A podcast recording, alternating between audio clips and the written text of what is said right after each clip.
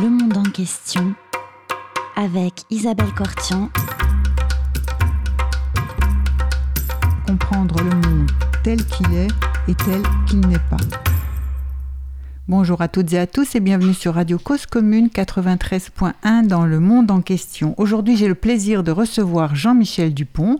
Bonjour Jean-Michel Dupont. Bonjour Isabelle. Vous êtes formateur, euh, vous êtes d'abord militant altermondialiste et formateur en particulier dans les questions qui relèvent de la lutte contre les discriminations. Et avec vous précisément, nous allons parler euh, de, des, de ces, des enjeux de la lutte contre la discrimination. Alors qu'est-ce que qu'est-ce que c'est que qu'est-ce que c'est qu'une discrimination et en quoi c'est un débat extrêmement important euh, puisque euh, quand il y a des discriminations, eh bien, c'est une façon aussi de porter atteinte à la devise de la République française, liberté, égalité, fraternité, puisque l'égalité ne peut pas être atteinte s'il n'y a pas, évidemment, de traitement équitable et de, enfin, s'il y a discrimination, traitement défavorable d'une partie euh, des personnes qui composent la société.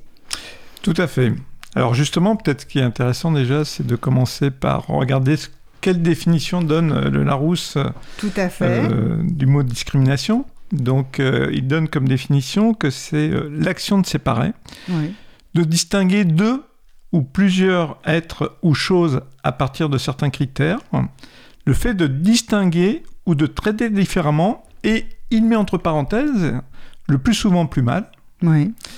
quelqu'un ou un groupe par rapport au reste de la collectivité ou par rapport à une autre personne. Donc on voit que la discrimination, c'est on sépare, on distingue et finalement on traite différemment. Oui. Alors pour l'illustrer, euh, j'ai pris quelques enquêtes euh, qui vont montrer un peu quelles sont la situation aujourd'hui en France euh, en matière de discrimination et donc quels sont les enjeux par rapport à ça. Alors il y a trois approches sur la façon d'évaluer l'ampleur euh, des discriminations en France. D'abord, il y a toutes les enquêtes de victimisation. Oui. Ensuite, euh, il y a euh, tout ce qui touche euh, au testing, un certain nombre d'enquêtes qui sont faites par des mises en situation réelles, et on va voir que SOS Racisme en particulier en a fait un certain nombre. Et puis enfin, euh, un certain nombre d'études sur les écarts entre les situations d'un grou- d'un groupe de personnes par rapport à une population de, de référence. Il y a euh, le défenseur des droits euh, qui sort chaque année donc euh, une enquête. Oui. Là, c'est donc en 2020, en décembre 2020, est sorti le 13e baromètre de la perception des discriminations et qui montre des choses qui sont quand même extrêmement inquiétantes, on peut dire, puisque déjà 80% des personnes interrogées, donc dans l'enquête qui est assez large, 80% des personnes estiment que au cours de leur carrière, ils ont fait l'objet d'une discrimination ou d'actions discriminatoires.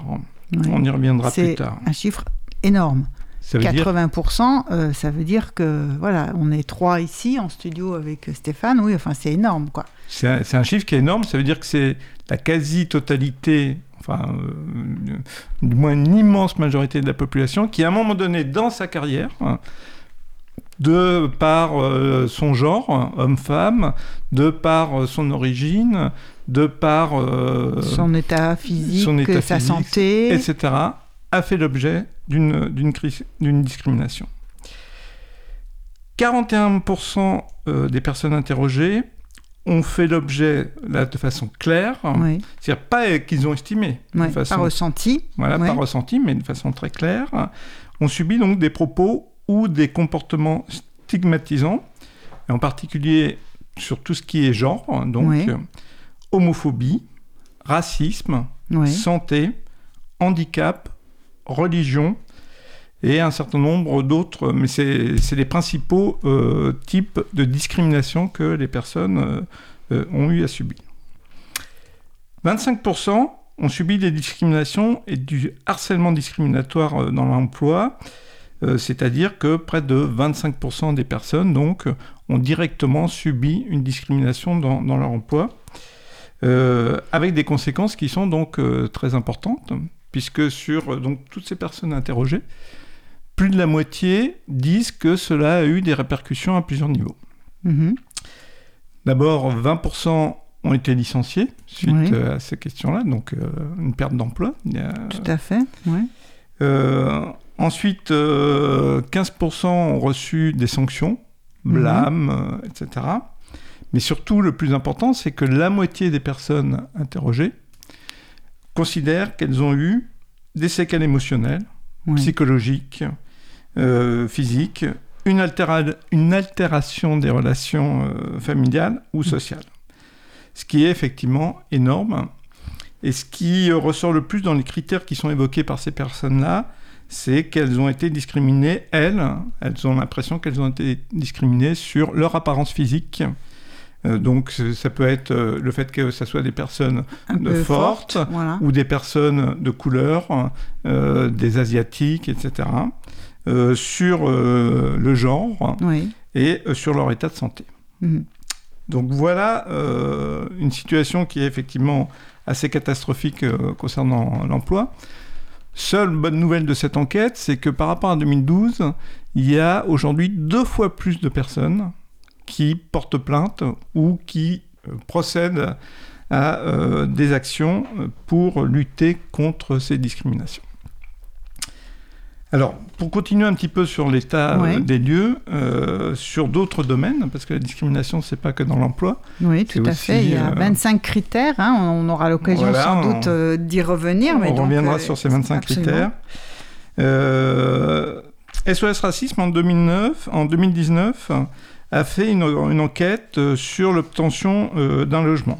Oui.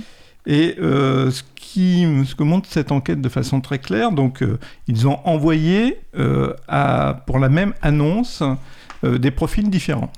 Donc des systèmes de, de Testing. testing. Tout à fait. Si on a un profil asiatique, on a 15% de chances de moins d'avoir un appartement. Si on est une personne d'origine maghrébine, 28%. Oui. Si on est une personne ultramarine ou d'Afrique subsaharienne, 38% de chances de moins. D'accord. Ouais. On voit que là se pose la question du fondement du, de la vie, du vivre ensemble dans la société. C'est-à-dire ce que euh, tu disais tout à l'heure donc euh, sur euh, la République, quand on n'est pas sur une égalité d'accès à des choses aussi fondamentales que l'emploi, le logement, ou tout à l'heure on va voir sur d'autres Sur choses d'autres aussi, domaines, oui. On est sur le fondement même du vivre ensemble et de comment vivre ensemble et de ce que ça déclenche ensuite par rapport aux populations, qu'elles soient genrées, d'origine, etc., par rapport à ces populations, ce que ça peut engendrer de frustration, de violence, de, De sentiments d'exclusion, de de, sentiments, repli. etc. Euh, et donc c'est assez catastrophique. Et en quoi, effectivement, la conséquence, c'est, euh, enfin, en conséquence, ça touche la question d'une cohésion. De quelle cohésion parle-t-on si, euh, au départ, euh, il y a déjà euh, les chiffres 15%, 28% et 38%, suivant, c'est ça que vous avez donné pour l'accès au logement, suivant la communauté dont je suis, on suppose, c'est pas forcément je suis, mais on suppose. hein, Complètement. c'est appartenance supposée vraie ou supposée en plus. hein. donc on va rentrer dans toutes ces nuances, Jean-Michel. Tout à fait. Euh, et donc, euh, pour terminer sur les, les études, il y a une autre étude qui a été faite par euh, le CNRS et SOS Racisme, toujours, Oui. euh, dont le projet s'appelle Diamant, qui explore donc sept domaines à travers quatre critères de discrimination. Euh, donc l'âge, le sexe, l'origine et la réputation du lieu de résidence. Ouais. Parce que, on, Évidemment. on verra, mais le lieu de résidence, selon où on habite, est aussi fort discriminant. euh, Tout à fait. euh, voilà, ce qui n'est pas sans poser un certain nombre de, de problèmes. Par exemple, un homme de 22 ans a moins de, chances- a moins de chances d'obtenir un crédit à la consommation qu'un homme de so- 42 ans. Ouais. Sur euh, cette enquête, donc, un homme de 22 ans a obtenu 40% seulement de réponses positives, un homme de 42 ans, 62 ans. Euh, D'accord. 62%. Oui. On voit que l'âge Oui. est aussi, discriminant. Mais discriminant dans les deux sens. Oui, dans les deux, bah, évidemment, puisqu'à l'emploi, euh, il vaut mieux avoir 22 que 60 Voilà. ou 50. Mais par exemple, en termes de complémentarité santé, Oui. donc un accès à la santé, euh, cette fois-ci c'est l'inverse, c'est-à-dire que un homme de 42 ans se voit proposer des tarifs en, moyen, en moyenne, mais ça peut être beaucoup plus important, en moyenne supérieurs de l'ordre de 50% à un individu de 22 ans Oui. pour les garanties complémentaires euh, auprès des, des mutuelles. Pour la formation des adultes, un homme français de 42 ans a deux fois plus de chances d'avoir une réponse positive, d'être accepté dans une formation, qu'une femme originaire d'Afrique. D'accord. Qui peut être française, mais on dit qu'elle est originaire d'Afrique. Voilà, Puisque vous avez dit un que- français, vous avez... ouais, d'accord. Voilà, c'est-à-dire que c'est à travers l'origine du nom ou de la photo qu'on met sur, Sur le euh, CV. le CV, etc., qu'on va laisser penser que Mhm. euh, la personne est originaire euh, d'Afrique. Et on voit donc le résultat qui arrive, et c'est quand même énorme Oui. que ça soit des écarts aussi importants en fonction effectivement de son origine. Dernière chose sur cette, euh, sur cette partie-là peut-être, c'est que la discrimination a un coût économique important aussi. Et ça c'est intéressant parce que euh, au-delà du fait que dans le cadre du bien vivre ensemble et de la cohésion sociale, ce type de comportement est totalement inadmissible. Oui. On voit que, y compris sur un- une approche économique, c'est un désastre euh, d'avoir des politiques discriminatoires. Alors, France Stratégie oui. a fait une enquête euh, extrêmement sérieuse et poussée. Et euh, ils se sont aperçus que le fait d'écarter de l'emploi un certain nombre de populations, avec toutes les conséquences que ça peut avoir, c'est-à-dire le fait que on ne prenne pas la meilleure personne, donc euh, ça n'a pas la meilleure efficience pour l'entreprise, que n'ayant pas pris ces personnes, ça augmente des taux de chômage dans un certain nombre de populations, etc. Donc il y a eu des calculs euh, très savants, l'enquête est disponible hein, sur, euh, sur Internet. Cela représente une perte de près de 7% du PIB, c'est-à-dire 150 milliards d'euros que chaque année la France perd parce que il y a en France une application et une politique globalement euh, non pas de- je, je ne dirais pas qu'il y a une politique discriminatoire du moins il n'y a pas les politiques qui se mettent en œuvre pour lutter contre les discriminations efficacement, voilà, contre, Voilà, efficacement. contre les et que on a du mal en particulier et ça, je pense que on, on- on va y venir à, à- à lutter contre la discrimination indirecte, encore plus difficilement que contre la discrimination directe. Voilà, on y reviendra sur les discriminations effectivement indirectes, mais qui sont effectivement un état des lieux, un état, un état de fait, Mhm. euh, et sur lequel, là, c'est bien des politiques qui doivent se mettre en œuvre pour lutter contre euh, ce type de discrimination, et sur lequel, pour le moins, on est frileux euh, Mhm. dans un certain nombre de décisions. Mais au-delà, euh, je dirais même, euh, du cadre juridique, je donnerai quelques chiffres là après sur les sanctions euh, juridiques qui, qui existent aujourd'hui Oui. c'est les moyens d'appliquer euh, ces sanctions juridiques. C'est-à-dire que quand il n'y a quasiment pas de contrôle et que c'est SOS Racisme qui est obligé de faire lui-même Oui. le testing et d'en faire une grosse publicité pour le faire connaître et que c'est à ce moment-là que ponctuellement le pouvoir politique va réagir, euh, c'est sûr que on n'est pas prêt d'avancer. C'est-à-dire qu'on n'a pas les moyens. Le, le- le- le pouvoir ne se donne pas que ce soit euh, au niveau des, euh, régional, euh, de l'État ou de la mairie. Globalement, après, je ne dis pas qu'il n'y a pas des exceptions, mais globalement, les pouvoirs ne se donnent pas les moyens de pouvoir contrôler et de pouvoir encourager de véritables politiques qui luttent contre les discriminations. Pourtant, on dit que on a dit, il me semble avoir entendu dire que c'était un grand chantier. Non C'est- un grand chantier. C'est un grand chantier euh, sur euh, la discussion, sur les lois, puisque Ouais. ce qui est intéressant, c'est qu'on on s'aperçoit que au fur et à mesure que le temps avance, enfin la première loi qui a parlé euh, de lutte contre la discrimination, c'est euh, 1789, euh, Ouais. euh, la Déclaration universelle des, des droits de l'homme fait. qui dit qu'il ne doit pas y avoir de distinction, euh, quelle que soit euh, sa race, euh, Sa religion. sa religion, euh, le, le sexe, etc. Bon. Donc 1789, après un certain nombre de textes qui arrivent progressivement, et au fur et à mesure, on s'aperçoit que dans les 20 dernières années, grosso modo, tous les ans ou tous les deux ans, on a euh, une nouvelle loi Ouais. qui sort confronter, pour conforter des lois qui existent déjà mais qui ne sont pas appliquées. Oui, c'est ça. On se retrouve à, la question, euh, pour, au lieu de se demander pourquoi on n'arrive pas à appliquer la loi et pourquoi elle n'est pas appliquée, on refait une nouvelle loi euh, pour ajouter entre guillemets une couche ou une piqûre de rappel, mais en fait ça ne, ne signifie pas qu'on prend véritablement à bras le corps la lutte contre les discriminations. Parce que derrière on n'y met pas les moyens. Euh, pour, pour, donner euh, un peu quelques idées sur les sanctions juridiques qui existent aujourd'hui, euh, une personne physique qui a commis donc des actes de discrimination à l'embauche est passible d'une amende pouvant aller jusqu'à 45 000 euros et 3 ans de prison. Bon, honnêtement, dans ce que moi je connais, il n'y a pas de personnes qui ont été 3 ans en prison, et même il y a extrêmement peu de personnes qui font de la véritablement de la prison euh, sur ces questions-là. Mais pour les personnes morales, euh, qui peuvent être accusées, donc les entreprises, les, administrations... Une vraie politique euh, discriminante à l'égard d'un recrutement, de politique de recrutement, par exemple. si par exemple une entreprise ou une administration a une politique discriminatoire, elle peut encourir jusqu'à 225 000 euros d'amende et éventuellement une interdiction d'exercer son activité professionnelle. 225 000 euros, ça peut paraître beaucoup.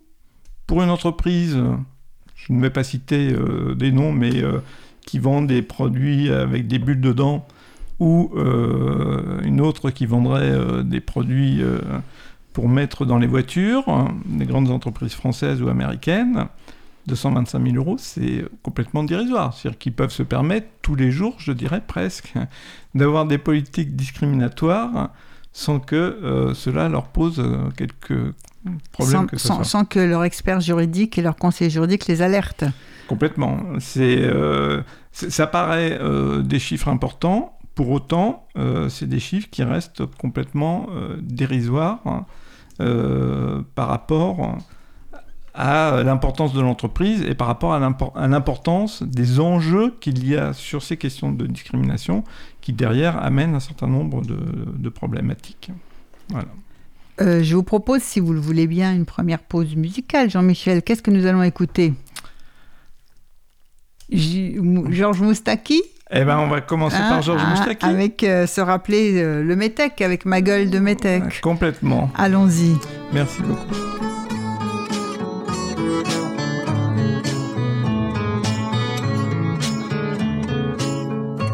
Avec ma gueule de métèque, de juif errant, de pâtre grec, et mes cheveux aux quatre vents.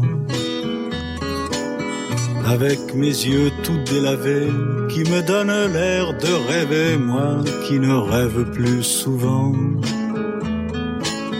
Avec mes mains de maraudeurs, de musiciens et de rôdeurs qui ont pillé tant de jardins avec ma bouche qui a bu, qui a embrassé, mordu, sans jamais assouvir sa faim. Avec ma gueule de métèque, de juif errant, de pâtre grec, de voleur et de vagabond. Avec ma peau qui s'est frottée au soleil de tous les étés et tous ceux qui portaient jupons avec mon cœur qui a su faire souffrir autant qu'il a souffert sans pour cela faire d'histoire. Avec mon âme qui n'a plus la moindre chance de salut pour éviter le purgatoire. Avec ma gueule de métèque, de juif errant, de pâtre grec et mes cheveux aux quatre vents. Je viendrai ma douce captive, mon âme sœur, ma source vive, je viendrai boire tes vingt ans. Et je serai prince de sang rêveur ou bien adolescent comme il te plaira de choisir.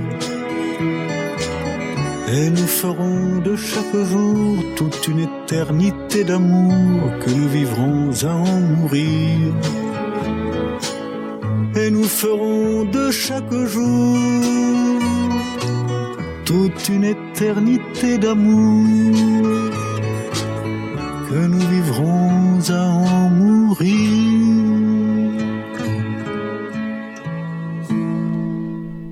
Sommes sur Radio Cause Commune 93.1 dans le monde en question. Nous venons d'écouter Georges Moustaki avec Ma gueule de Métèque et nous recevons Jean-Michel Dupont. Nous parlons de discrimination, lutte contre les discriminations et euh, la difficulté de mettre en place des politiques parvenant à véritablement lutter contre ce que vous nous avez présenté aussi comme un fléau économique et pas seulement un fléau social et pas simplement un scandale euh, de la raison.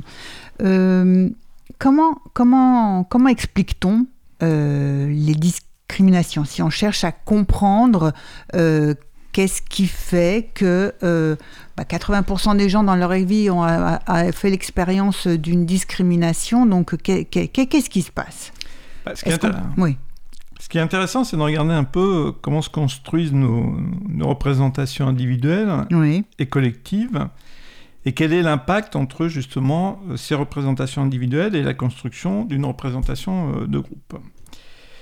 Euh, chacun d'entre nous, euh, et c'est d'ailleurs ce qui fait notre construction euh, d'humain, donc a une interaction avec d'autres personnes autour. Et on sait très bien que d'ailleurs, les personnes qui n'ont pas d'interaction sont des personnes qui n'arrivent pas à se construire en tant que, que, que personne.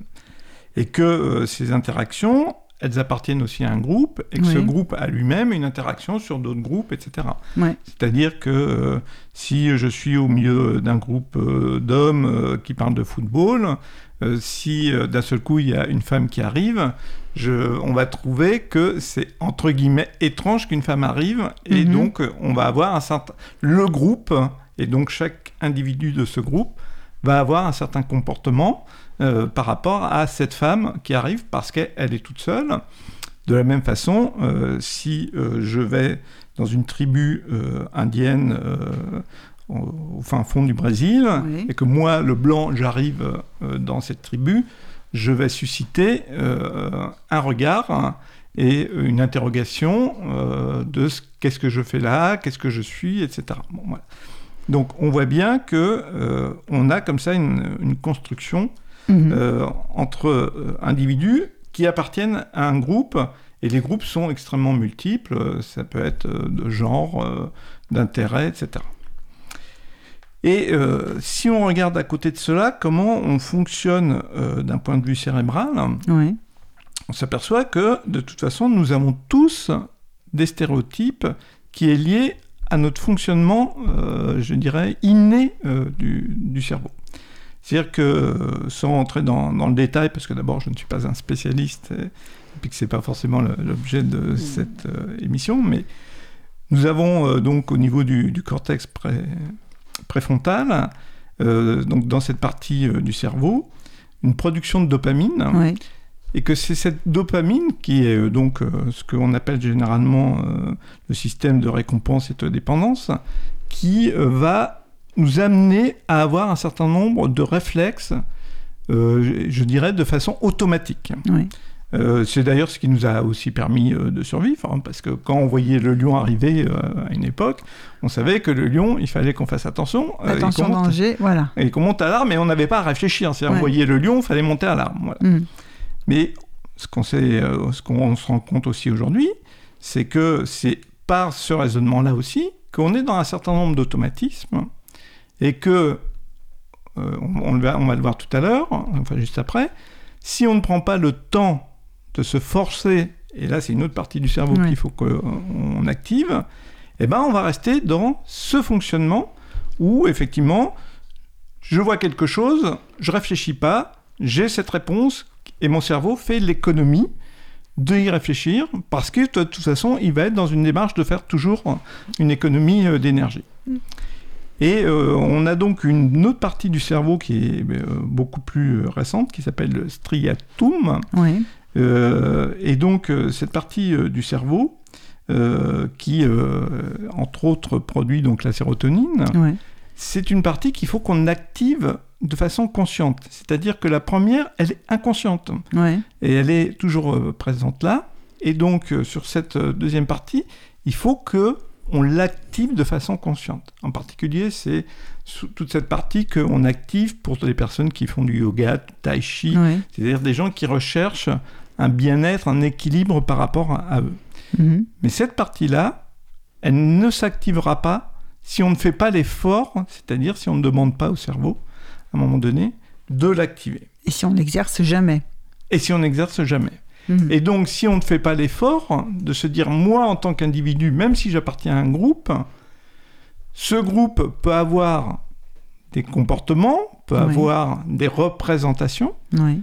mais moi, individu, dans cette représentation, je peux ne pas être d'accord avec cette représentation. Mhm. Et donc, euh, euh, il est évident que c'est bien plus facile d'être d'accord avec la représentation du groupe. Oui. Naturellement, c'est toujours la même chose. hein. Mon premier cerveau va me dire non, mais le groupe pense ça, donc moi, je vais penser la, la même chose.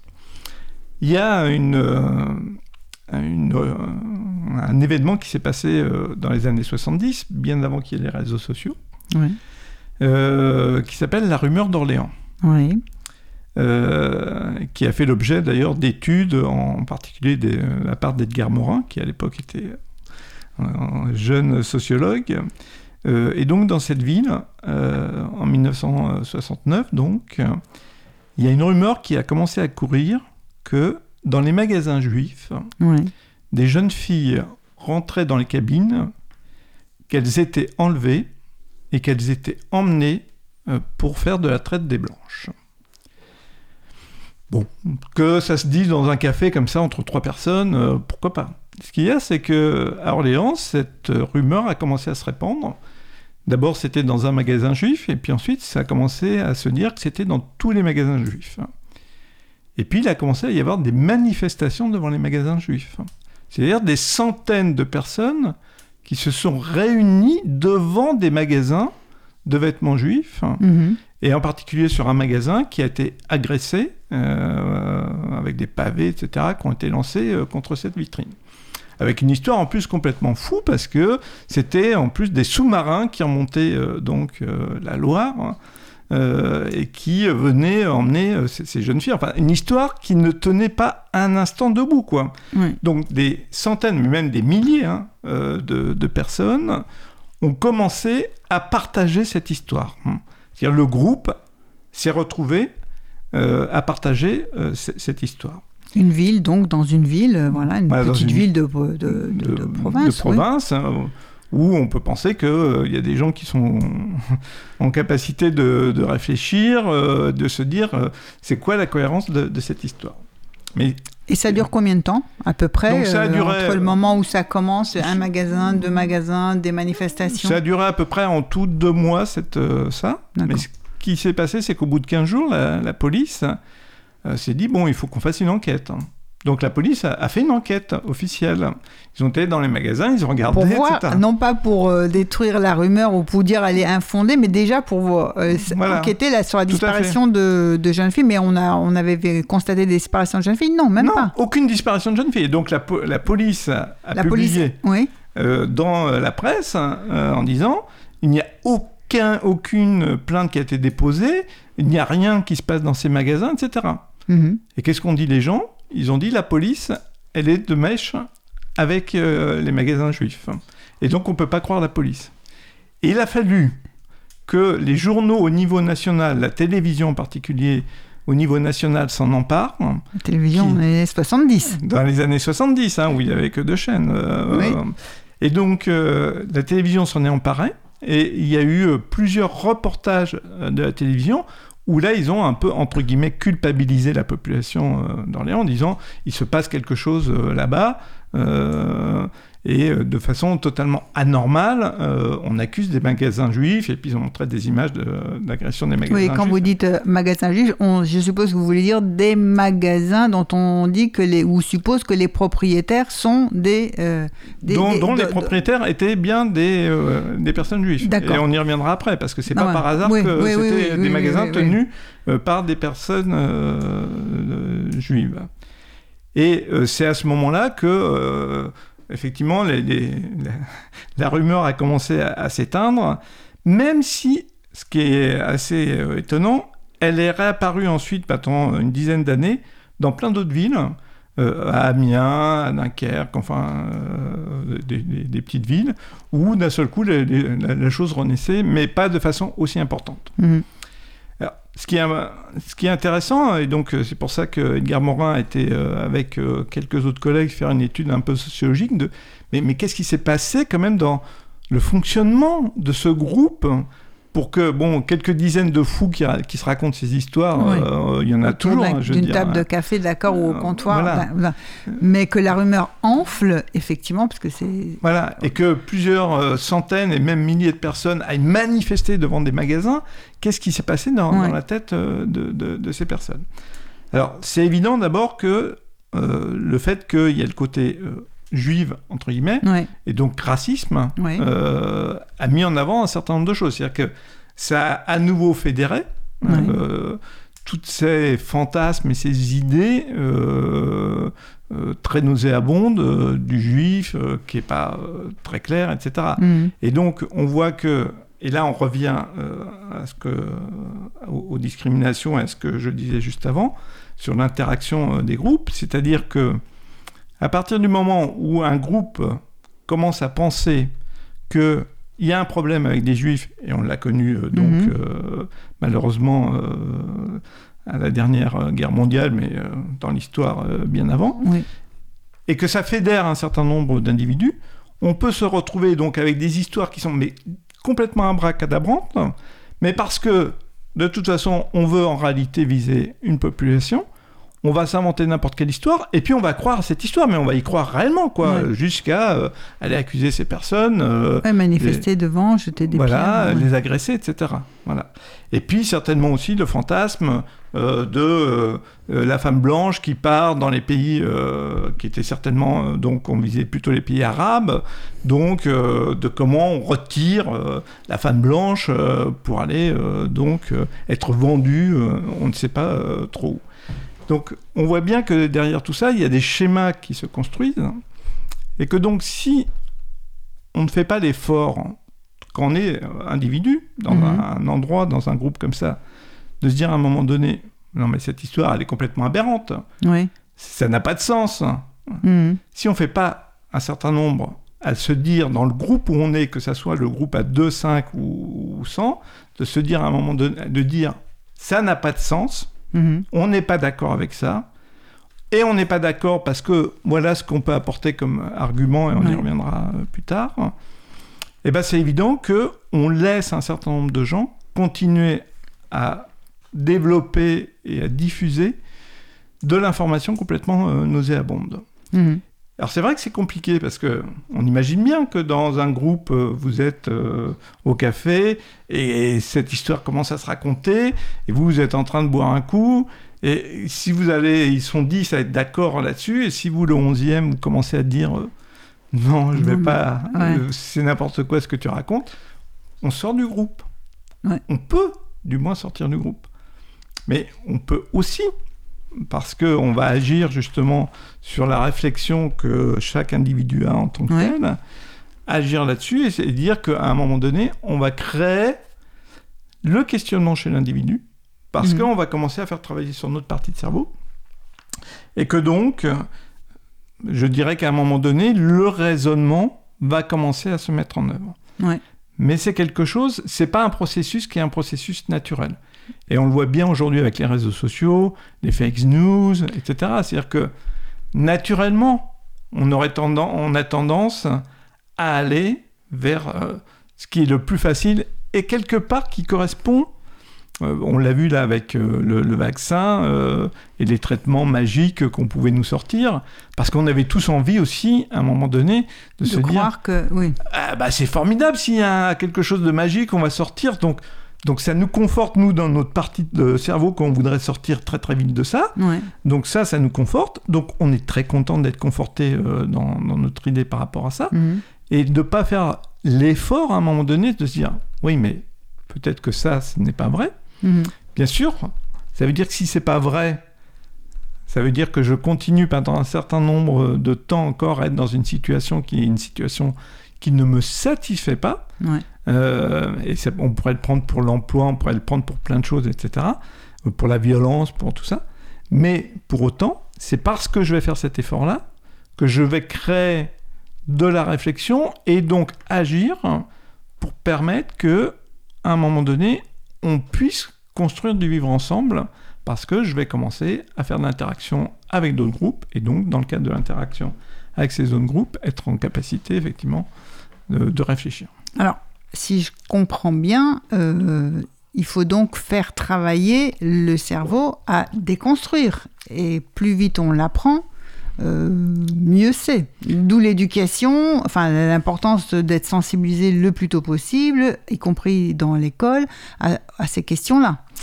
Alors c'est là que effectivement, euh, certainement que l'école, même si, même si globalement, on peut considérer qu'il y a eu des progrès qui ont été faits dans un certain nombre de domaines. Par exemple, sur le handicap. Tout à fait. Aujourd'hui, dans la cour d'école, pour beaucoup d'enfants, accueillir un enfant en situation de handicap est quelque chose qui est devenu naturel. Mhm. Euh, parce que petit à petit, euh, bon, même si tous les enfants en situation de handicap ne sont pas accueillis dans les écoles, globalement, euh, il y a aujourd'hui beaucoup de progrès qui ont été faits là-dessus. Mais pour autant, et c'est là quand même qu'on peut s'interroger, c'est que dans des pédagogies du type Montessori, mais aussi à l'école Vitruve dans le 20e et dans un certain nombre d'autres endroits, il y a eu des pédagogies qui ont été mises en place pour favoriser justement l'appropriation de la réflexion sur euh, une vérité à un moment donné. C'est-à-dire que l'école, elle doit euh, développer avant tout la critique, l'analyse de la critique. Et qu'elle euh, aurait trop tendance à se dire, ben, il n'y a qu'une seule vérité, euh, c'est la vérité que euh, euh, l'éducation veut, l'éducation nationale ou autre veut délivrer, et que bah, il faut pas sortir, enfin du moins, on ne favorise pas le fait de dire essayons d'être de plus en plus critiques euh, et euh, on le voit bien à travers euh, la suppression d'heures de, cours sur certains domaines, tels que la philo ou d'autres. oui, c'est ça que je pensais effectivement, c'est-à-dire que tout ce qui peut enfin, entraîner l'esprit critique, le citoyen, le futur citoyen au sens critique, c'est extrêmement important. Tout à fait. Pour pouvoir déconstruire des, des, stéréotypes, parce que effectivement, il y a des, des, On va revenir sur les critères de discrimination, mais on peut être sensibilisé à la lutte contre un type de discrimination, mais pas aux autres. Complètement. Voilà. Et on peut très bien avoir des gens, par exemple, qui sont très euh, sensibles à la question du handicap, pour reprendre celui-là, oui. mais euh, qui, par ailleurs, ont des euh, comportements totalement racistes ou complètement homophobes, ou etc. Et donc, euh, la question, elle est bien d'avoir une vision un peu globale et s'interroger globalement sur euh, nos représentations et nos interactions entre l'inter-individu et le groupe. Je vous propose une seconde pause. Euh, Linda Lemay, je t'ai pas frappé.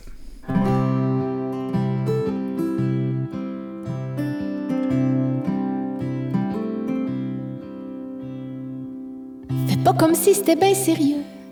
Arrête de dire que je t'ai frappé. Je suis juste tannée de te voir les yeux, toujours à moitié détrempé. Je t'ai pas frappé pour que tu tombes. Je sais même pas comment t'es tombé. Attache tes souliers comme du monde. Avoue, je t'ai à peine effleuré. Je t'ai juste frappé du bout des bagues. T'as accroché du bout des ongles. Pire que si on jouait à attaque, va pas me faire passer pour un monstre. Je t'ai pas frappé à grands coups de poing, je t'ai pas cogné comme un colon. Tu m'as toujours connu malin. C'est pas d'hier que je suis un peu prompt. Ben honnêtement, je suis plus capable de te voir la face pisser des larmes. Je sais que comme ça que je me sente coupable. C'est pour te plaire que je porte le blâme que je porte le blâme. Le blâme.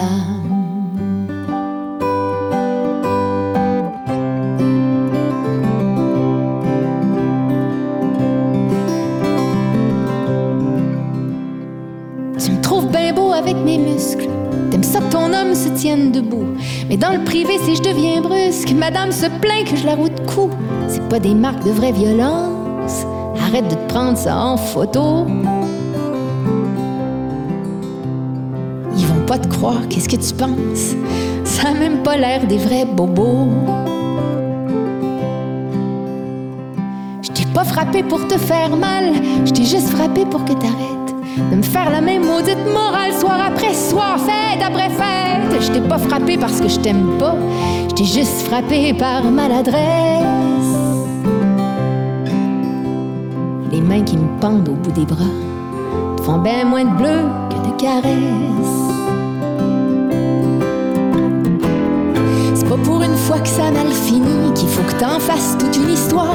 Mais des manches longues jusqu'à samedi, attends que ta peau perde la mémoire.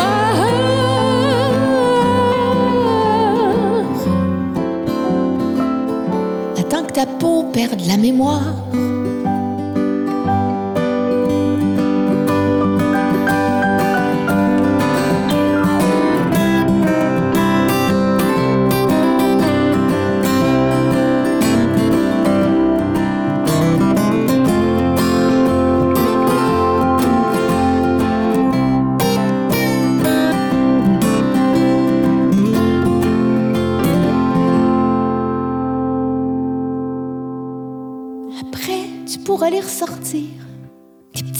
Bretelles, tes décolletés.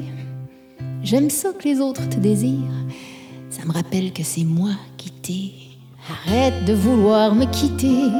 Je t'ai pas frappé, dis pas de niaiserie. Tu le sais comment ça s'est passé. J'ai juste un peu mal réagi. T'ai viré fou puis que je t'avais cassé les deux jambes. J'ai juste arrivé un peu sous. C'était quoi l'idée d'aller m'attendre au bord de la porte, l'air furieux du gros dégoût dans l'expression, des grosses valises en dessous des yeux, une grosse valise à tes talons.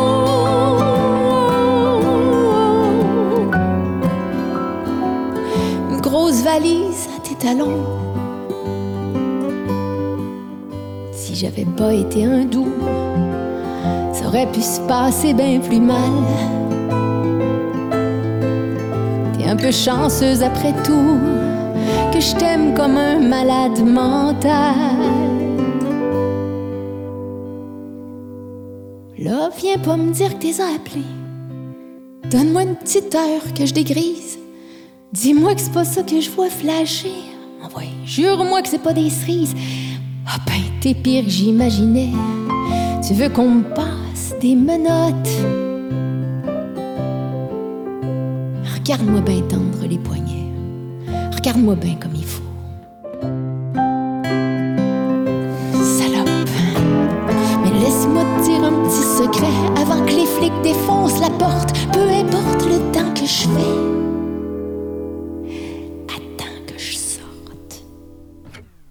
Nous sommes sur Radio Cause Commune 93.1 dans le monde en question. Nous recevons Jean-Michel Dupont, militant altermondialiste et formateur qui nous sensibilise à la lutte contre les discriminations. Nous venons d'écouter Linda Lemay, je t'ai pas frappé. Alors, Jean-Michel, quels sont parmi quels sont ces critères de la lutte contre la discrimination ou les mécanismes à partir desquels euh, nous construisons euh, nos préjugés Par où voulez-vous continuer? Alors, bon, d'abord sur Linda Lemay, peut-être. euh, D'accord. Très, très belle euh, chanson sur, Oui. euh, sur la violence que subissent Oui. malheureusement beaucoup, beaucoup de femmes, mais qui là aussi est liée à des questions, aussi à des, des questions de, de discrimination, discrimination de genre en l'occurrence, euh, et qui là aussi font appel donc à des questions d'éducation.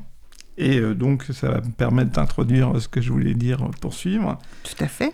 c'est que euh, les mécanismes qui amènent euh, à la construction de stéréotypes, puis de préjugés, et puis euh, les discriminations, c'est, je dirais, un processus qui est le processus que malheureusement aujourd'hui la plupart des personnes ont parce que on ne favorise pas le fait que elles appréhendent ces questions-là et donc elles luttent contre leurs stéréotypes.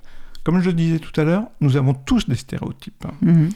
euh, parce que euh, c'est euh, notre construction donc d'individus. On pense que les Italiens mangent des pâtes, que, les Écossais, que les Écossais sont avares, que les sportifs ne sont pas très intelligents, ou un certain nombre de, de choses euh, comme ça.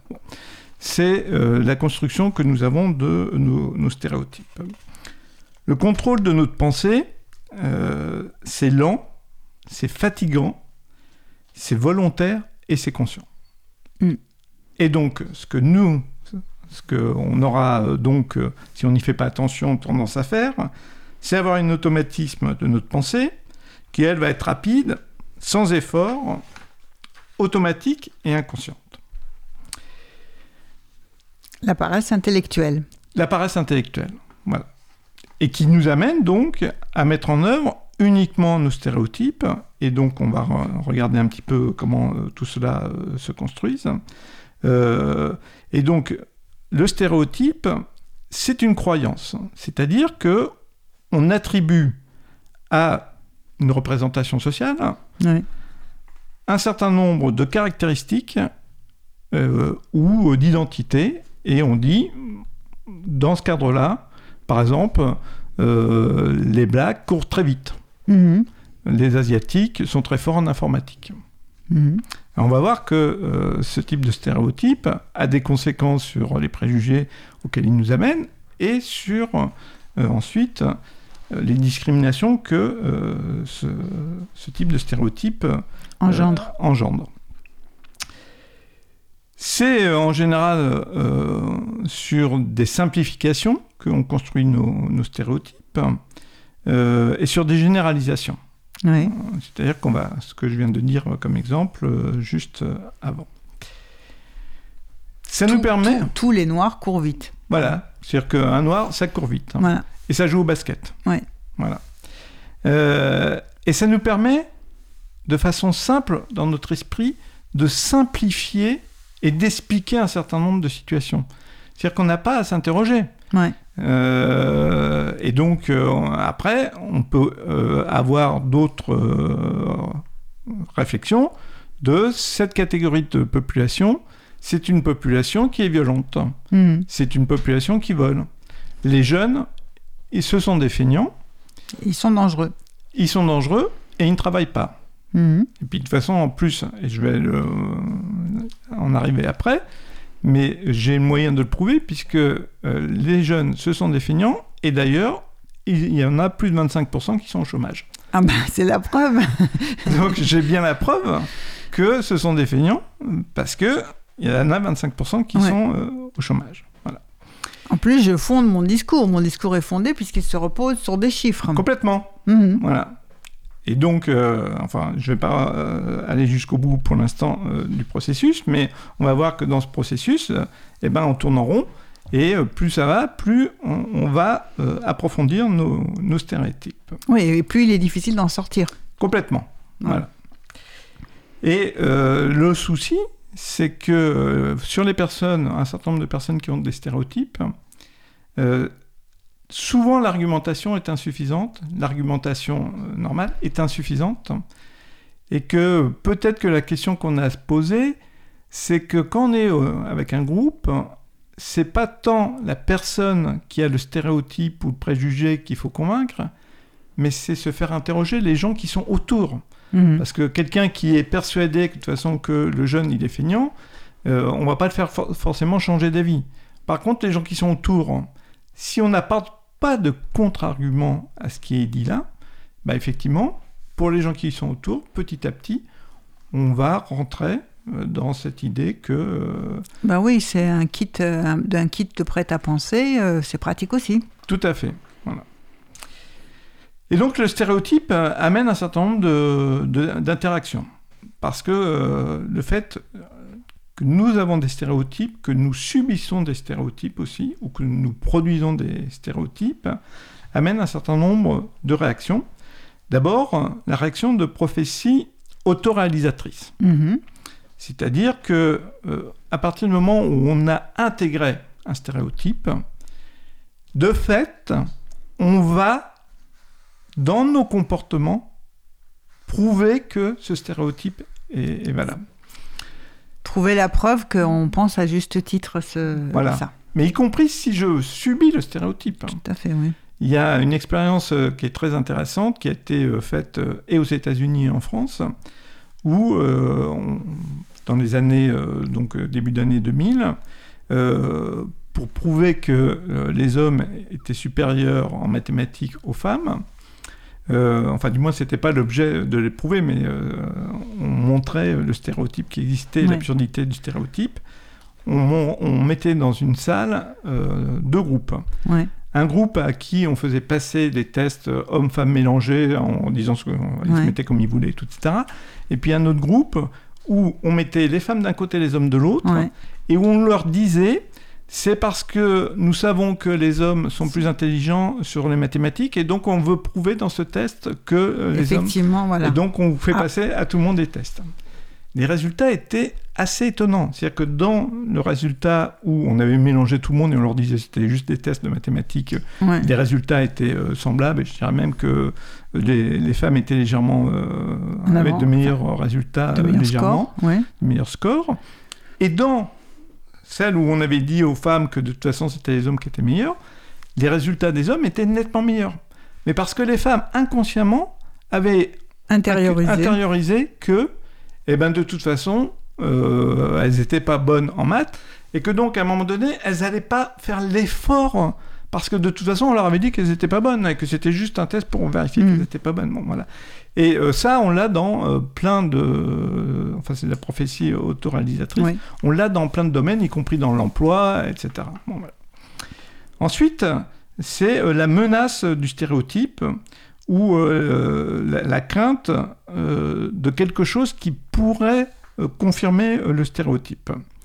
Et donc, à partir du moment où, pensant que on va subir ce stéréotype et que donc il faut absolument lutter contre ce stéréotype, eh ben, je vais diminuer mes capacités, et mes performances, et de fait, je vais toujours alimenter le stéréotype parce que en diminuant mes performances, je vais avoir de moins bons euh, résultats. Puis après, il y a le biais de confirmation de son erreur, euh, qui fait que le biais de confirmation, c'est que dans mon esprit, je ne vais toujours regarder que un certain type de résultat. Mhm. C'est-à-dire que euh, tout ce qui est positif, je vais me le retirer Mhm. et je vais regarder que ce qui est négatif. C'est-à-dire dans mon esprit, et je vais toujours sortir les, les arguments qui sont négatifs. Vous voyez, sur euh, ce domaine-là, euh, les jeunes ne vont pas travailler. Vous voyez, il s'est levé à 10 h ce matin. Je vais toujours valider, euh, rechercher ce qui va prouver Voilà. ce que. Tout à fait. Ce qui va dans le sens. Il est arrivé en retard, euh, Voilà. là, etc. Donc je vais être toujours dans ce biais de confirmation. Et il y a aussi le biais de négativité qui va dans le, le même type de choses, c'est-à-dire que je vais toujours mettre en avant ce qui est le côté mauvais, euh, quelle que soit le- la raison euh, qui est liée à, ça, à, à cette- à ce stéréotype. Euh, et donc, je vais le répéter sans cesse, je vais me le répéter sans cesse, Mhm. et donc je vais me le construire dans mon esprit et apporter les arguments et trouver les arguments par rapport à ça. Ça, c'est les stéréotypes. Et puis ensuite, à partir de ces stéréotypes, on a donc des préjugés qui, cette fois-ci, ne sont pas des croyances en tant que telles, comme les stéréotypes, mais qui sont une manière de se comporter de manière consciente ou inconsciente, qui le plus souvent est chargée d'une valeur négative. Et il y a euh, aujourd'hui un certain nombre de préjugés euh, qu'on appelle des préjugés modernes. Par exemple, un des préjugés, c'est que on est tous en égalité, c'est-à-dire qu'on est dans une, dans une société où on a tous une égalité des chances. Mhm. Et que comme on a une égalité des chances, il n'y a plus de discrimination. Mhm. S'il n'y a plus de discrimination, c'est pas la peine de faire des enquêtes, mais surtout, ce n'est pas la peine de donner des aides pour compenser les discriminations. C'est-à-dire que ceux qui reçoivent des aides pour compenser les discriminations, c'est des gens qui reçoivent des aides de façon indue. Mhm. Et donc, on va se battre, enfin ces gens-là vont se battre pour la suppression de ces aides, qui vont produire quoi à la fin? Ben, des inégalités encore plus importantes, Ouais. et donc une inégalité entre deux, deux groupes de personnes. Voilà. C'est ce type euh, de préjugés qui fait que euh, petit à petit, on arrive dans des sociétés où euh, on trouve normal d'avoir des inégalités parce qu'on est, on est, on part tous de la même chose et que si finalement il y en a qui n'y arrivent pas, c'est parce qu'ils se sont, Ils pas sont moins donné- bons. Voilà, ils se sont pas donné les moyens Ils d'y sont pas arriver. donnés les moins bons, Voilà, voilà, ils- ou ils le méritent pas. Ils le méritent pas. euh, ils avaient qu'à aller chercher du boulot, traverser le, tro- euh, le trottoir Bah, de la rue voilà. euh, et aller sur le trottoir. euh, voilà. Et par exemple, donc pour donner un exemple du stéréotype et du préjugé qui amène à des, des discriminations et des inégalités, c'est par exemple dans le domaine des compétences. Des recruteurs, on va partir euh, donc euh, d'un stéréotype, c'est qu'il existe des compétences naturellement masculines et naturellement féminines. Mhm. Donc ça, c'est euh, ce que pensent un certain nombre de personnes de, de stéréotypes. Rappelons que quand même, le, le- parenthèse, si vous me permettez, égalité professionnelle, c'est quand même un grand, un grand, un grand débat, un grand enjeu, puisque elle existe hein, Complètement. entre les hommes et les femmes. Voilà, donc a priori, on, y reviendra, mais donc euh, c'est le stéréotype sur lequel on va partir. Et donc, euh, euh, le préjugé sur lequel on va partir, c'est que les recruteurs embauchent plus volonté des femmes que des hommes comme secrétaires de direction, Mhm. et plus volonté des hommes et des- que des femmes pour conduire des machines, comme conducteur de machines. Résultat des courses, c'est que si moi je suis un homme et que je me présente à un poste de secrétaire, ben, j'aurai très peu de chances d'être embauché, Oui. et que si je suis une femme et que je me présente à un métier de conducteur euh, de machine, j'aurai très peu de chances d'être embauché. Mhm. C'est pareil par exemple pour les maçons. On considère que le maçon c'est un métier d'homme parce que c'est un métier euh, difficile. Donc si je suis une femme, je n'ai quasiment aucune chance d'être embauché. Et d'ailleurs, vous voyez bien que c'est un métier d'homme puisque 90% des maçons ce sont des hommes. Ouais. Donc, euh, et donc ce chiffre-là euh, fait la boucle, c'est-à-dire que je montre bien et je boucle en montrant que je, je justifie le fait d'embaucher Mhm. un homme. Ça montre très bien la fermeture du discours aussi. avec Complètement. la- voilà. la fermeture du discours et le fait que on n'est pas sur des critères clairement posés, Ouais. c'est-à-dire que c'est quoi le critère? C'est quoi les compétences dont j'ai besoin? Il y a des hommes qui sont incapables de porter un sac de ciment de 25 kg et des femmes qui sont totalement capables de le faire. Ouais. Euh, et puis de toute façon, on a aujourd'hui une technologie qui permet euh, de satisfaire euh, un certain nombre de choses. Par exemple, dans les, la route- les routiers aujourd'hui, il y a moins de 5% des femmes qui sont routiers. Mais aujourd'hui, il n'y a aucune difficulté pour une femme, et toutes les femmes qui euh, sont Qui le sont, oui. qui le sont aujourd'hui, Oui, tout à fait. euh, sans problème conduisent même des engins euh, énorme, et énorme à l'autre bout du monde, jusqu'à l'autre bout du monde. sans Ouais. aucun problème. Sauf que dans l'esprit, euh, qui est aujourd'hui le stéréotype qui existe, On s'attend en, haut d'un gros euh, camion à voir effectivement la tête d'un homme et pas celle d'une femme. voilà bon et si on mettait sur le papier les compétences qui sont attendues Mhm. c'est-à-dire c'est quoi les compétences pour être euh, chauffeur routier Ouais.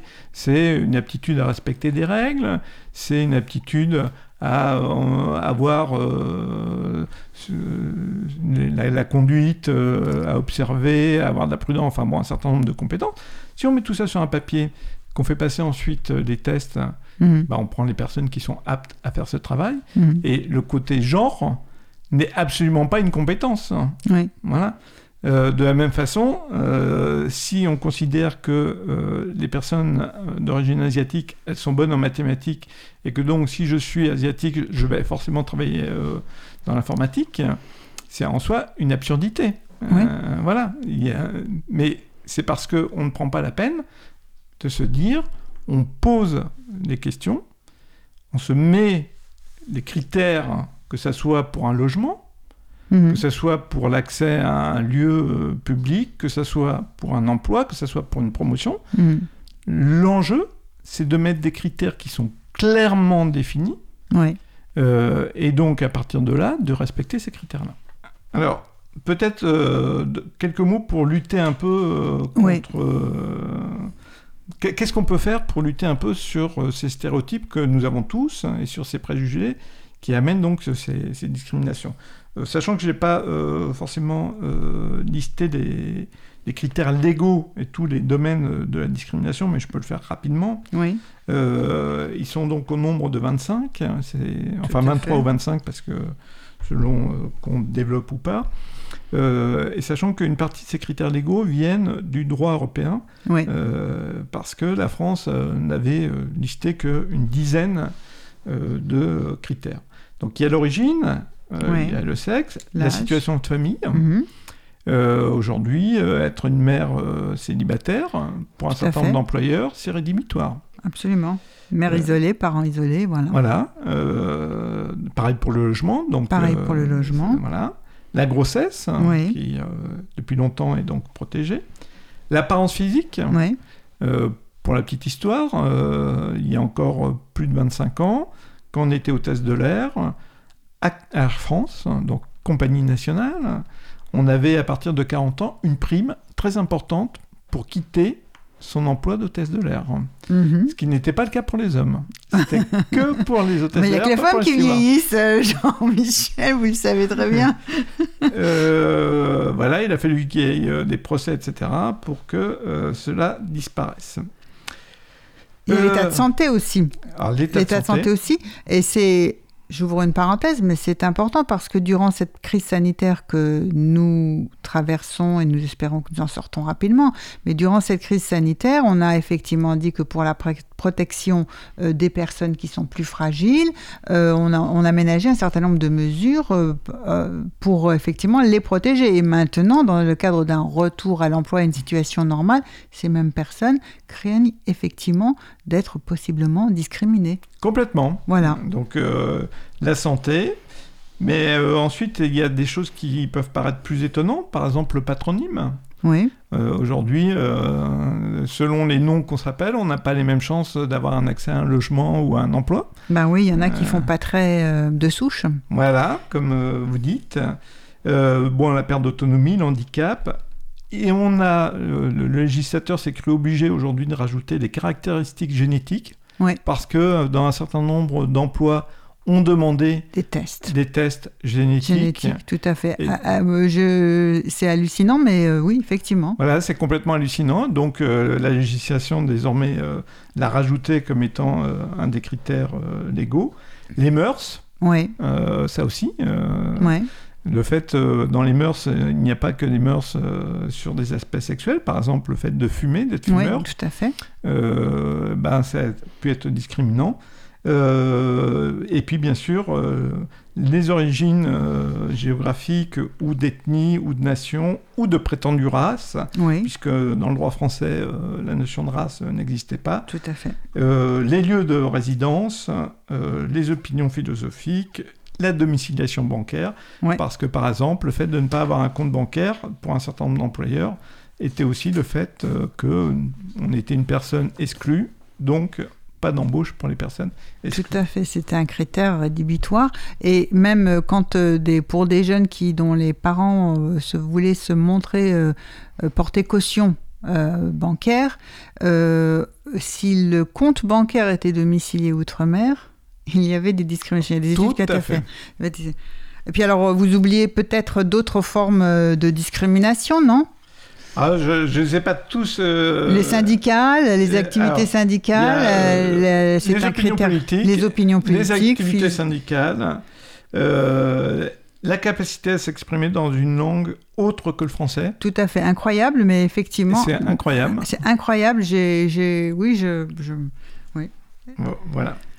Euh, donc je pense que là, on les a à peu c'est près. quand même gênant dans le cas quand on pense qu'il y a ça, et puis en même temps euh, la lutte contre l'analphabétisation. Complètement. Voilà. Donc on voit qu'aujourd'hui, la législation, elle s'est quand même largement élargie, y compris euh, pour une fois à l'initiative de, de l'Union européenne. Oui. Euh, donc euh, on ne peut que s'en féliciter. Euh, pour autant, euh, on voit qu'il y a quand même beaucoup, beaucoup de luttes hein, euh, à mener encore, parce que sur ces 25 critères, eh ben, on voit que dans les testines et dans un certain nombre d'enquêtes, les discriminations sont encore extrêmement importantes. Ouais. Voilà.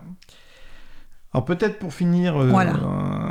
deux, trois petits mots sur bah, comment on peut, chacun d'entre nous, combattre un petit peu ces stéréotypes et, et ce que nous avons en soi. Bah, D'abord par une prise de conscience de ses propres stéréotypes, hein, parce que comme je l'ai dit, nous en avons tous. hein. Ouais, Donc euh, prendre conscience que nous avons ce type de stéréotype, ouais. c'est quelque chose d'important. C'est pas quelque chose à nier en tant que tel, c'est le stéréotype lui-même euh, est lié à notre construction euh, de groupe, comme j'ai dit tout à l'heure. Mhm. Bon. Ouais. Mais il faut en prendre Il conscience. faut en prendre conscience et pouvoir important. avoir une distance vis-à-vis de ce que, plus ou moins spontanément ou croit-on naturellement, euh, on se fait comme image de l'autre. Voilà, tout à fait. Et donc, toujours par rapport à l'autre, c'est connaître les pièges de ces stéréotypes, c'est-à-dire qu'est-ce que ça nous amène comme type de pensée, ce stéréotype. Mm. Ça, c'est quelque chose qui est effectivement euh, très important. Bien comprendre comment ça nous enferme euh, Complètement. de plus en plus profondément et que plus on laisse durer, plus on s'y installe, moins c'est facile d'en sortir. Voilà, Enfin, c'est ce que j'ai compris de votre développement. tout à fait, c'est tout à fait ça. Ensuite, euh, la deuxième chose, c'est euh, toujours d'avoir une vigilance euh, par rapport à, à un contexte dans lequel on est donné. C'est-à-dire que quand on a une information qui nous arrive, quand on, euh, on a des discussions, etc., toujours avoir une vigilance de euh, est-ce que ça, c'est pas une situation de stéréotype Est-ce que c'est pas des préjugés Est-ce que ça m'amène pas à être discriminatoire? On a tous dans nos vies professionnelles, dans notre vie euh, personnelle, dans nos relations, etc., des comportements euh, qui, à un moment donné, doivent nous interroger. Et il faut que nous ayons une vigilance tout le temps en disant là, j'ai provoqué une situation, mais est-ce que c'est pas moi, finalement, qui est provoqué par ma vision que j'ai euh, cette situation? Est-ce que ce comportement-là, est-ce que c'est pas un comportement discriminant? Euh, un certain nombre de personnes de bonne foi pensent, euh, rendre- ou du moins avoir un comportement normal, et donc il faut qu'on se force à s'interroger régulièrement sur nos actions, sur nos comportements, Nos propos aussi. nos propos. parce que- En se mettant à la place de l'autre, c'est-à-dire, euh, mettons que je sois l'autre et que j'entende ça, qu'est-ce que ça me fait? Nos gestes, Nos gestes. nos regards, Tout à etc. fait. euh, par rapport à ça. Et puis, de quelle information je dispose pour contrôler euh, ce qui est dit, euh, ce qui est amené sur la table, euh, voilà. Et ensuite, dernière chose, c'est qu'il faut que je me dote d'un certain nombre, je dirais, d'outils ou de réflexions. Alors aujourd'hui, on a plein d'outils qui existent. on a même une pléthore d'outils. hein. On a nos, nos téléphones sur Oui. lesquels on peut interroger Internet et tout, etc. Mais je vais contrôler ce qui me dit, ce que me dit euh, cet outil. Quand euh, il y a euh, sur un réseau social, etc., un certain nombre de choses qui courent, je ne vais pas le prendre tel quel. Je vais aller le vérifier. Je vais me forcer à vérifier ce qui s'est dit euh, là-dessus. Euh, quand on- il y a des accusations ou euh, des polémiques euh, qui existent, peut-être qu'avant de me positionner sur ces polémiques-là, je vais faire l'effort de se dire mais qu'est-ce que ça vient d'où? C'est quelle est la, derrière la polémique Qu'est-ce qui existe et pourquoi ça existe? Quel est Euh, le fond du problème ou quelle est la question au départ? Voilà. Et peut-être euh, me dire, eh ben, je vais faire l'effort, moi, dans cette polémique, d'avoir une expression différente, parce que j'en reviens toujours à la même chose. C'est plus facile, effectivement, de ne rien dire ou de crier avec les loups. Ouais. Euh, pour autant, quand on crie avec les loups, euh, à la fin, euh, on risque euh, tous de se manger et euh, on ne crée pas euh, ce que vous disiez au début, c'est-à-dire euh, créer donc euh, une véritable république euh, où euh, liberté, égalité et fraternité euh, sont, avec la laïcité, euh, les piliers euh, de notre société. Alors donc, euh, si j'ai bien compris, vous nous invitez à penser par nous-mêmes, Complètement à à penser. penser en se mettant à la place de l'autre et penser avec un minimum de logique et de conséquences. Ça appellerait ça les maximes du sens commun de Kant, mais c'est aussi euh, bien euh, à enseigner dans les écoles aussi et, et à s'en rappeler chacun d'entre nous. Tout à fait. C'est bien dans ce sens-là qu'il faut que nous agissions.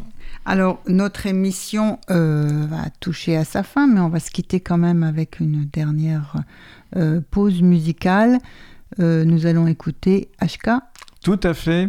Ça va nous donner euh, Envie de danser envie de danser Eh et bien, de l'espoir. euh, danser, mélangeons-nous en dansant. Bientôt le retour, effectivement, de, des fêtes euh, collectives. Euh, merci à tous. Merci à Stéphane en régie. Merci Jean-Michel et je vous dis à très bientôt pour une prochaine émission. Au revoir.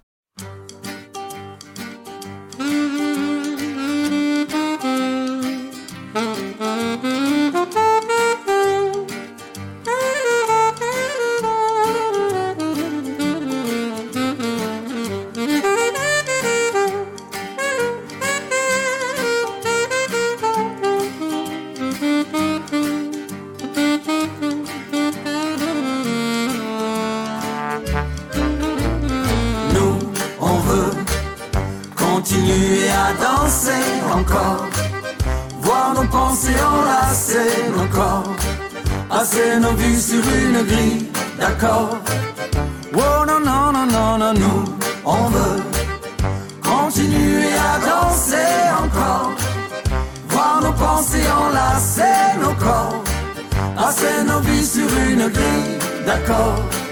Nous sommes des oiseaux de passage, jamais dociles ni vraiment sages, nous ne faisons pas allégeance. À l'aube en toutes circonstances, nous venons briser le silence. Et quand le soir à la télé, Monsieur le bon roi parlait, venu annoncer la sentence, nous faisons preuve d'irrévérence, mais toujours avec élégance. Nous, on veut continuer à danser encore, voir nos pensées enlacer nos corps, passer nos vies sur une grille d'accord. Oh non, non, non, non, non, nous, on veut continuer à danser pensées enlacer nos corps, passer nos vies sur une grille d'accord. Auto, métro, boulot, conso, auto-attestation, consigne, absurdité sur ordonnance. Et malheur à celui qui pense, et malheur à celui qui danse. Chaque mesure autoritaire, chaque relance sécuritaire voit s'envoler notre confiance. Ils font preuve de tant d'insistance pour confiner notre conscience.